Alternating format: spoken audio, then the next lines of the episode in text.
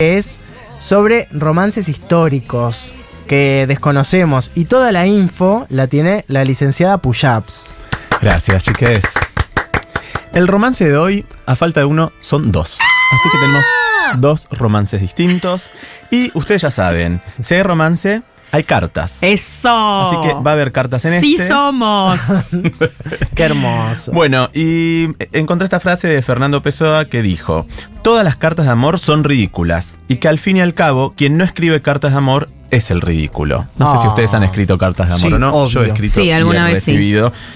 Bueno, eh, las protagonistas en- de la primer, del primer romance, o algo que hubo entre ellas, es Virginia Woolf y Victoria Ocampo. Ajá. En el momento que se conocen, Virginia publica novelas, ensayos, también artículos y reseñas para la prensa y gestiona con su esposo una imprenta editorial. Es una autora consagrada a nivel internacional y una figura pública en Inglaterra. De ese lado, Virginia. De este lado, Victoria Ocampo, que en ese momento ha escrito un par de libros que no fueron bienvenidos y escribe artículos y demás, pero arma un proyecto literario de Sudamérica y creo y dirige la revista Sur. Bueno, ella publicaba a los grandes autores de Europa en su propia revista. Bien. Hasta ahí todo bien. Hasta ahí, Re bien. bastante, Amo los autores. bastante bien, sí, todos que vos conocés, Albert Camus, Huxley, Sí. Simone de Beauvoir, demás. Eh, y hace un tiempo que a Victoria le llega un libro de Virginia que es Un cuarto propio, que quizás lo han escuchado nombrar o lo has leído en tus reseñas. Seguramente. se fascina y se obsesiona con ella. Entonces, Victoria viaja y en 1934 la conoce a Virginia de la mano de un amigo de ella que es Aldo Huxley, que es el de Un Mundo Feliz. La presenta Sí. en, una, Sí. en una muestra de fotos que era de Man Ray y escribe en sus memorias Victoria. Recuerda que Virginia llegó con un gran sombrero adornado con plumas. Yo, continuó Campo, la miré con admiración. Ella me miró con curiosidad. Tanta curiosi- curiosidad por una parte y admiración por otra, que enseguida me invitó a su casa. A la admiración de Victoria le respondía la curiosidad de Virginia, quien escribió en su diario. Me encanta. No, no, no. Admiración y curiosidad. Ella es muy madura y rica, con perlas hasta las orejas, como si una gran polilla hubiese puesto racimos de huevos. Lleva el color de un durazno bajo el vidrio, ojos, creo, iluminados con algo de cosmético, pero allí nos detuvimos y hablamos en francés e inglés sobre la estancia, los grandes cuartos blancos, los cactus, las gardenias y la riqueza y opulencia de América del Sur. Qué belleza Qué argentina. bien. La verdad, mi país. Entonces, Virginia eh, no disimula la, la curiosidad que esa exótica y generosa sudamericana le despierta. Mm. Y le pregunta, ¿hay muchas mariposas en Argentina? Esto es importante porque Virginia todo el tiempo Sí. le pregunta por mariposas a Victoria. Eh, ella, eh, Virginia estaba media toca Mombal, ¿no? Como estaba, es medio como una artista loca. Eh, Ah. Tiene esa personalidad, ¿no? Como de artista. Sí, son artistas. Claro. Claro. Son artistas, escritoras, bueno, feministas. Son las de verdes la primera porreras. ola. Sí. Bueno, eh, durante seis años escribieron cartas. Ah. Virginia Wow. Woolf y Victoria. En cada una de ellas le va a preguntar sobre las mariposas, siempre. Es que Virginia leyó el diario de, viaje de Darwin y tiene muy presente aquel pasaje sobre una invasión de mariposas en la bahía de San Blas. Quiere conocer todo de aquel lugar lejano del que viene eh, Victoria. ¿Cómo es vivir en la pampa? Bueno, Victoria también había leído a Darwin y se acuerda de la impresión que dejaron las mujeres argentinas en la mente del científico.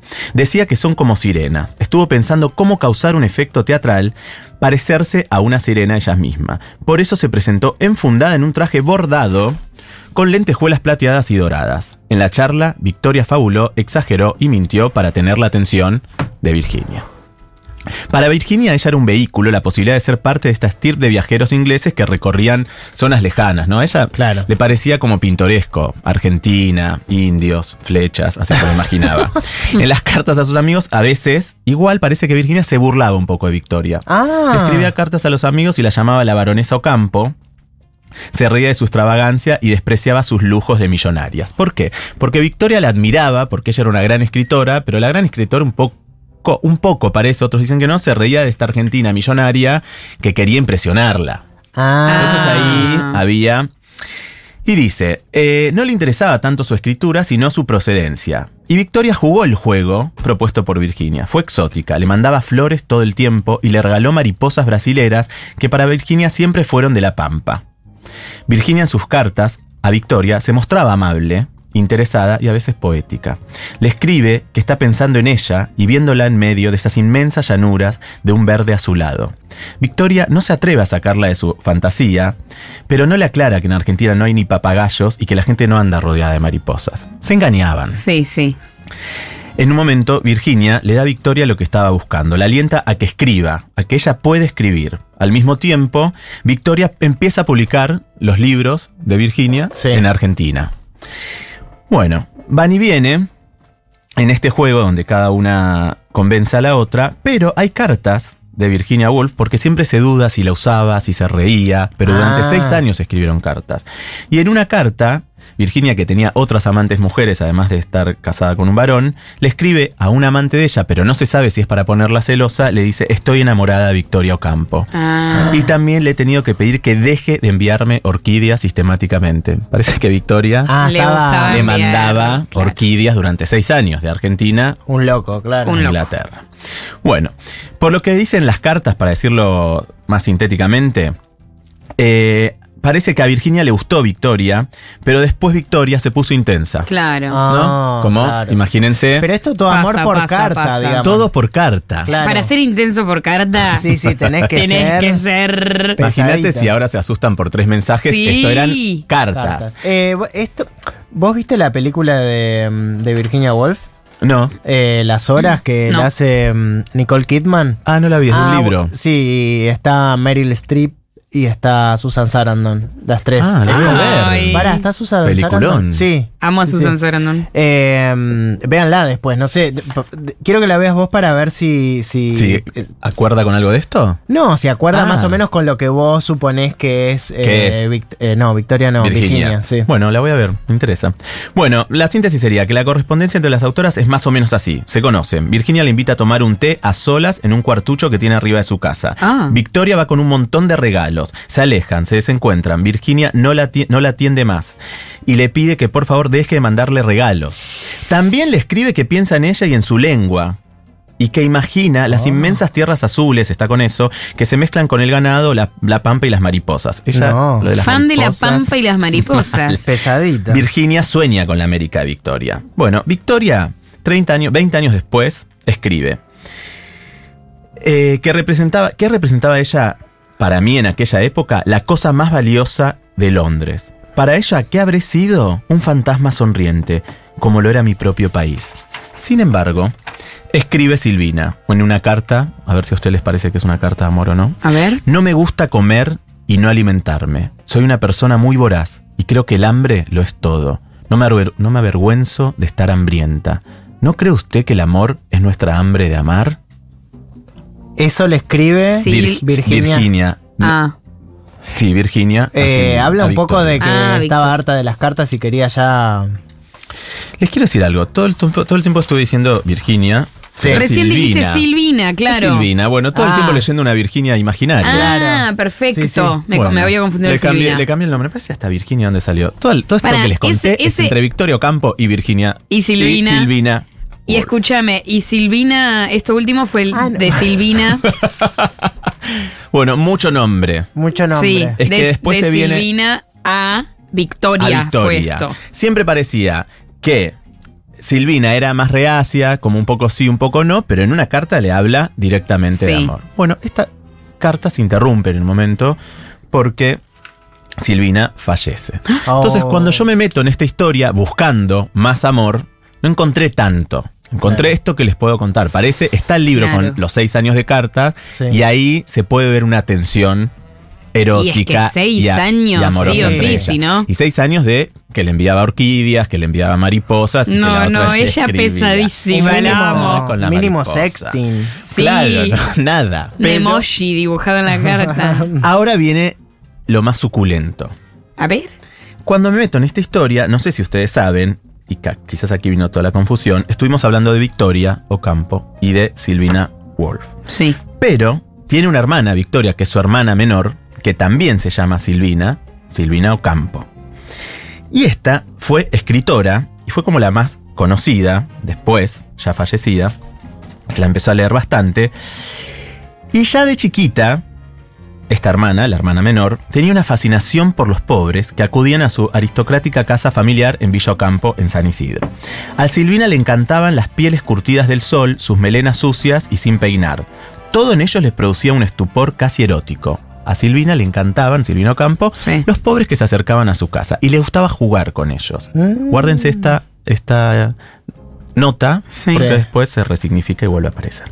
Bueno, era la hermana menor, quedaba muy eclipsada por su hermana mayor, que era Victoria, y que era la que pu- publicaba libros y escribía y traía a estos escritores famosos y estaba como más rodeada de ese mundo, y esta era la menor. Sin embargo, ella tenía un núcleo de amigos reducido pero muy fiel en los que estaba Borges, por ejemplo. Ah, tranqui. Tranqui. Sí, sí, sí. Y se- Chilling. Tranquil, amigo. Y se casa con el escritor Adolfo Bioy Cáceres. Y aparece una amiga más. Esta amiga es poeta, ensayista y traductora. Ni Sí. más ni menos que Alejandra Pizarnik. Ah, Ok. tranqui también. Otra tranqui. Otra poco intensa. Sí. Todo esto es entre gente muy poco intensa. Y la pregunta es si fueron o no amantes. Y Pizarnik tiene cartas publicadas, hay cartas que se publicaron después, donde da a entender que pareciera que algo pasó. Sí. Pizarnik no era ni tímida ni hermética, todo lo contrario. De ella se conocen sus amores, narrados en diarios y cartas. Alejandra tenía una importante fascinación por Silvina. Era como algo inalcanzable. No era solo la persona de Silvina lo que la encandilaba, sino un mundo aristocrático de belleza y de esa suerte y realidad que rodea a los más afortunados. Pero la pregunta es, ¿le gustaba a Silvina Ocampo las mujeres? Mm, Ok. ¿Eh? Y Mariana Enríquez, que hace una biografía de ella, explica que la naturaleza del primer rumor que recorrió la boda de Bioy Cáceres y Silvina Ocampo, 10 años mayor que él, fue que Marta Ignacia Cáceres, la madre de Bioy, la que estaba, era la que estaba enamorada de Silvina. O sea, Silvina Ah, se casa lío. con, Bo- con, con Bioy Porque la madre porque estaba en alguna relación con la madre de él. no. Esto No circula como rumor. oh. Y lo que se sabe es que cuando se casan, eh, la madre queda amargamente llorando en un cuarto. Esto fue en 1940. Wow. Hasta ahí el escándalo entre ellas. Bueno, eh, no sé si leyeron alguna vez a Pizarnik, escribe de manera desgarradora. Sí, sí, sí, sí. Y ahora sí, para mí, lo más rico de estas historias, de estas hermanas, sí. A ver. cada una con alguien distinto, que es la carta, hay una carta que deja Pizarnik a eh, Silvina Ocampo. Ok. ¿A Silvina o Campo? Sí. Sí. Yo me estoy armando el Sí, crucigrama. porque encima yo metí a esta Virginia que no sé dónde salió. No, Virginia. No, no, pero está se bien. Silvina, Silvina. Virginia le mandamos un saludo. Sí, es una muy un gran. saludo a Virginia. De las mejores escritoras Sí. del mundo. bueno, entonces ahora sí prepárense porque esta... A ver qué les parece esta carta. Es una carta que le escribe Alejandra Pizarnik a Silvina Ocampo. Oh Silvete, si estuvieras. Claro es que te besaría una mano y lloraría, pero sos mi paraíso perdido, vuelto a encontrar y perdido. Al carajo los gre- grecorromanos. Yo adoro tu cara, y tus piernas, y tus manos que llevan a la casa del recuerdo, sueños, urdida en un más allá del pasado verdadero. Silvín, mi vida, en el sentido literal, le escribí a Adolfito para que nuestra amistad no se duerma, ¿no? Al esposo. Me atreví a rogarle que te bese poco, cinco o seis veces, de mi parte, y creo que se dio cuenta de que te amo sin fondo. A él lo amo, pero es distinto, vos sabés, ¿no? Además lo admiro y es tan dulce y aristocrático y simple, pero no es vos. Te dejo. Me muero de fiebre y tengo frío. Quisiera que estuvieras desnuda, a mi lado, leyendo tus poemas en voz viva. Silvet, pronto te escribiré. Sil, yo sé lo que es esta carta, pero te tengo confianza mística. Además, la muerte tan cercana a mí, tan lozana, me oprime. Silvet, no es una calentura, es un reconocimiento infinito de que sos maravillosa, genial y adorable. Haceme un lugarcito en vos, no te molestaré, pero te quiero. ¿O no imaginás cómo me estremezco al recordar tus manos que jamás volveré a tocar si no te complace, puesto que ya lo ves, lo sexual es un tercero por añadidura? En fin, no sigo. Les mando los dos librejos de poemas póstumos, cosa seria. Te beso como yo sé, a la rusa, con variantes francesas y de Córcega. O no te beso, sino que te saludo. según tus gustos, como quieras. Me someto. Siempre dije no para un día decir mejor sí. Silvet, sos la única, pero es necesario decirlo. Nunca encontrarás a nadie como yo. Y eso lo sabes todo, y ahora estoy llorando. Silvet, curame, ayúdame. No es posible ser tamaña supliciada. Silvet, curame. No hagas que tenga que morir. Ya. Tuya, Alejandra. No. Ah. Bebina, así somos. Ay, po, para, ¿y qué? Qué esto carta. Qué carta. Esto tiene un, tiene un final desenlace. fuerte. Vieron que les conté que eh, a Silvina Le fascinaba. gustaban Sí. los pobres. Sí. Bueno, Alejandra era más bohemia y de clase baja. Sí. Y parece que coqueteó y que jugó con ella. No. Silvina era conocida por su capacidad tanto de seducción como de crueldad. No lo puedo creer. Alejandra la llama. Y Silvina no la atiende. ¿Le, le envía esta La, carta? Y la llama por teléfono, sí. Y Silvina no la atiende. Alejandra se queda muy triste. Y esta es la última carta que escribe.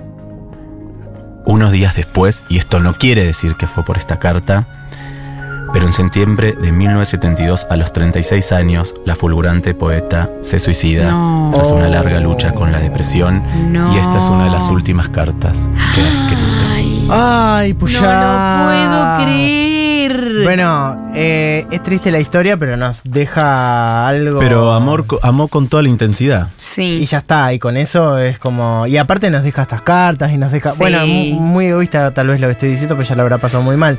Pero. Qué en fin. locura. En fin. El amor, El lo que hace el amor. Bueno, hoy nos vamos conmovidas, la verdad. Siempre que haces esta columna nos vamos bastante conmovidas Sí. con las vidas de estas poetas y estos artistas eh, Históricas. Y escritoras. históricas, sí, y escritoras. Bueno, nada,